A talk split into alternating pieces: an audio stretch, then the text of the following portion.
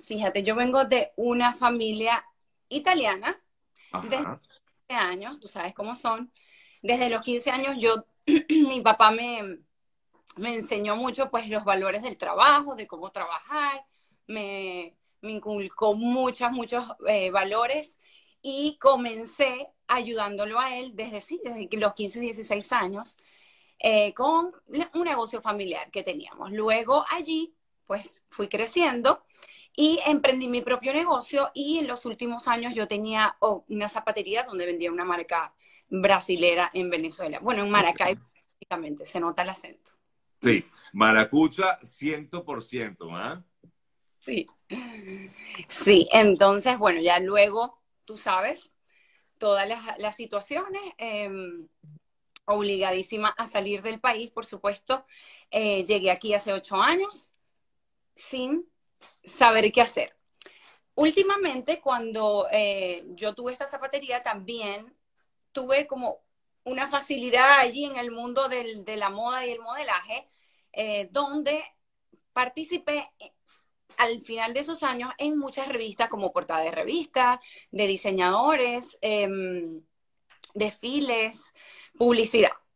Entonces yo cuando me vine, como me vine sin ningún plan, con un poco de ahorritos, a ver qué pasaba, yo traje eso también, porque en el tipo empresarial aquí, yo decía, bueno, en Estados Unidos hay todo, ¿qué voy a hacer? Pero bueno, vamos a ver. Y esto me sirvió aquí como para empezar. Yo me traje ese book de todas esas cositas que había hecho allí en el mundo como del modelaje y busqué una agencia y me metí como en ese campo al principio. Pero obviamente no era lo que yo quería hacer desde un principio no era como, era como que una facilidad que yo tenía ahí, pero no era lo que a mí me encantaba. Sin embargo, mientras tú llegas aquí no quieres gastar ni un dólar de los ahorritos, yo dije, bueno, a ver qué sale. Repartí flyers en la playa, eh, eh, pegué una ahí eh, con una publicidad de, un, de una, para una, un, cable de televisión, una antena de televisión, y ahí me eh, trabajamos mucho como promotora, promociones. Eh, ¿Qué más? Y bueno, en ese interín, yo dije, oh, Dios mío, obviamente el mundo se congeló por los dos primeros años. Yo decía, Dios mío, ¿qué voy a hacer? ¿Qué voy a hacer? Bueno, vendimos, hicimos un negocio de comida, Tito y yo vendíamos comida, Tito hacía Uber, nos montamos en una feria de estas de una feria y vendíamos comida allí. Bueno, hicimos de todo. Sin embargo, yo todas las mañanas, yo le he hecho este cuento a todo el mundo porque era, es real. Yo todas las mañanas cuando iba al gimnasio, que era la única cosita que podía hacer mientras pensaba qué era lo que realmente iba a hacer, yo decía, Diosito, ilumina, me decía yo. Porque obviamente en Venezuela teníamos todo. Y empezar aquí de cero era como, yo decía, Diosito, por favor, ¿qué puedo hacer? Decía. ¿Qué puedo hacer aquí que no esté hecho? Bueno, todos los días pensando, pensando, y una de las cosas que nosotras las mujeres venezolanas, yo creo que, bueno, colombianas y todas tenemos es que siempre queremos arreglarnos y vernos bien. Ese era algo que si lo necesitamos, forma parte de nuestro ADN. Las mujeres Tú puedes estar como sea, pero la mujer latina eh, y la venezolana más, pues siempre quiere estar eh, de punta en blanco. Y bueno, en Venezuela yo tenía el que yo soy muy, exigente realmente. El que me pintaba el cabello era uno, el que me hacía las uñas era otro lado, el que me eh, no sé tu esposa, tú debes saber. Sí, el claro, que, claro. El que me hacía las cejas era otro lugar. Y bueno, aquí, aunque yo no quería gastar, yo necesitaba una vez al mes hacerme por lo menos las uñas, porque ni me arreglaba las uñas, yo no quería gastar nada. De los ahorros, nada yo decía, Dios mío, el pelo lo conseguí, el cabello, las uñas, ok, las cejas, eso era un tema. Conseguir que me sacaran las cejas como a mí me gustaba, yo decía, no puede ser.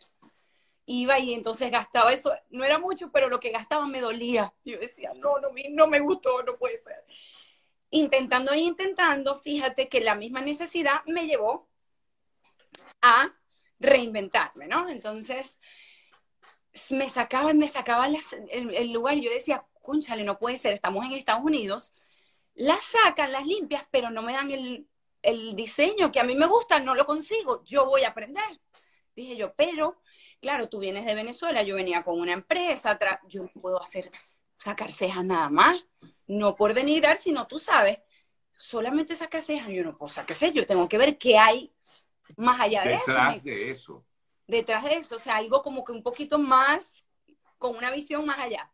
Yo decía, me voy a meter en internet, voy a ver negocios de beauty, a ver qué, qué puedo hacer. Y encontré, pues, buscando, buscando, buscando esta técnica de, de todas las partes del beauty que me gustaba, pues me llamaba la atención por mi misma carencia de lo de la ceja. Encontré esta técnica de micropigmentación y yo, ah, caramba, yo empiezo a ver y yo digo, pero esto no lo hay aquí. Por supuesto, como yo era nueva en este mundo, sí lo había, pero no con esa delicadeza, con ese toque que yo estaba viendo. Yo dije, yo lo quiero hacer, seguramente aquí hay, pero yo lo voy a hacer así, como está aquí. Y la competencia, decía yo, ay, la competencia, porque empecé a buscar y bueno, aquí habían, ya eso ya era un negocio también. Yo decía, ¿sabes qué? No importa, no importa, así no lo hay, yo lo voy a hacer así. y ahí fue cuando comencé a, pero siempre, ¿sabes? Siempre sentía la corazonada, sentía como, yo no sé cómo explicarte, yo sentía que me iba a ir bien no sé. O sea, había un instinto, había algo que te decía, me va bien. Yo tengo, yo tengo eso un poquito desarrollado. Yo decía, no sé, Tito, y yo le decía a todo el mundo, ¿qué te parece? Mira, quiero hacer esto. ¿Y qué te parece? Bueno, y todo el mundo así como que, ah, dale, a ver. Claro, es que si, si, a mí me preguntan, yo te digo, mira, no tengo idea, o sea, yo de ese mundo no conozco nada. Claro. Pero bueno, pero, pero, pero hay un público muy cautivo, ¿no? E, e, e, interesado por el tema, Carmela. Sí, sí, sí, sí, sí, totalmente. Entonces así empecé. Eh, una vez que comencé primero como de casa en casa, me dice mi Instagram, estaba yo con la maletica, entonces después vi que Brickell, tenía que ir a Brickell, dos horas abajo esperando el estacionamiento, pagar aquí, pagar allá, ir y venir de otro lado, Doral, aventura. Yo, no, esto no cuadra. Sí, claro, los primeros, el primeros meses, pero yo decía, no, esto no cuadra. Sí, vamos a ver, cuando ya empecé a tener un poquito más de clientela, entonces renté un espacio. Dentro de una peluquería, renté un espacio. Este espacio era pequeño, te digo, o sea, cabíamos un escritorio, al principio tenía, y yo. Este, pues nace Titico, yo me lo llevaba tu hijo. Yo me lo ponía, yo ponía, llevaba con mis clientes, me disculpan, pero ajá, a mí me disculpa, yo te voy a hacer tus cejas bellas, pero él se portaba, Dios mío, que Ángel, yo agarraba dos sillitas y lo acostaba ahí, él se quedaba dormido, yo titico, ya vaya, ya voy a hacer una sillita, le decía, voy a hacer una sillita, lo acostaba ahí, él se quedaba dormidito, y yo terminaba de hacer mi trabajo y me llevaba a mi muchacho. Con el tiempo me fueron recomendando entre clientas y clientas y clientas y eh, ya las mismas clientas me decían, ajá, ya yo me hice la micropigmentación. La micropigmentación, para los que no saben, es Por favor, porque yo no maquillaje, lo sé. es maquillaje semipermanente en las cejas. Ok, ok.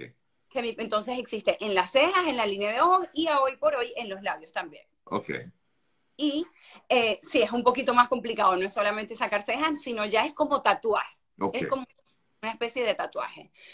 Entonces, bueno, una vez que ya tenía mis clientas, estas clientas luego con el tiempo me llamaban, ahora ¿dónde me las saco? Porque yo tenía que ser contigo. Me decían, yo no quiero que nadie más me toque ni me dañe mis cejas. y así, poco a poco, fue creciendo el equipo. Entonces, contraté a otra persona para que a las mismas clientas que yo les hacía el tatuaje, me ayudaran con el diseño y la depilación y poco a poco fue así, fue creciendo. Una vez que estaba en ese espacio, yo tenía los lunes, fíjate cómo yo fui en el, en el mismo espacio, traté de sacarle el máximo jugo. Yo tenía el, lunes libre. Yo decía, bueno, pero estoy hasta alquilado, ¿qué hago aquí los lunes? Y, ya tenía un grupito ahí que me seguía en esta ventanita que, es, que ha sido como una maravilla para muchos yo decía, bueno, los lunes voy a poner a alguien a que haga faciales y voy a promocionar los faciales con la misma clientela que yo tengo. y buenísimo, la receptividad fue buenísimo. Entonces tenía los lunes de faciales y yo agarraba un porcentaje de allí y ya el resto de la semana trabajaba la chica y yo y así poco a poco, Sergio, así poco a poco. Bueno, y has crecido tanto, ya yo te dejé hablar todo lo que quisieras porque ustedes los maracuchos hablan hasta, bueno, pues hasta por los codos y es difícil agarrarle un puntico, pero qué, qué, qué impresionante, ¿no, eh, Carmela? O sea, empezar, digamos, eh, con prácticamente nada. Y, y, y, poquito a poquito, por esa constancia, por el hecho de que, bueno, de que quieres superarte, de que quieres también, bueno, hacer un negocio, cosa que no es nada fácil, porque los obstáculos están siempre en el camino. Eh, pero fíjate tú, tú incluso decías que, o comentabas, pues, te llevabas a tu hijo para estar contigo en esos momentos en los cuales tenías que trabajar. Y así como tú, hay muchísimas personas. Yo quiero que esto también sirva un poco de ejemplo para aquellos que están empezando un, negocio, un emprendimiento, que mira, que no hay obstáculo eh, que pueda impedir que tú logres tu objetivo.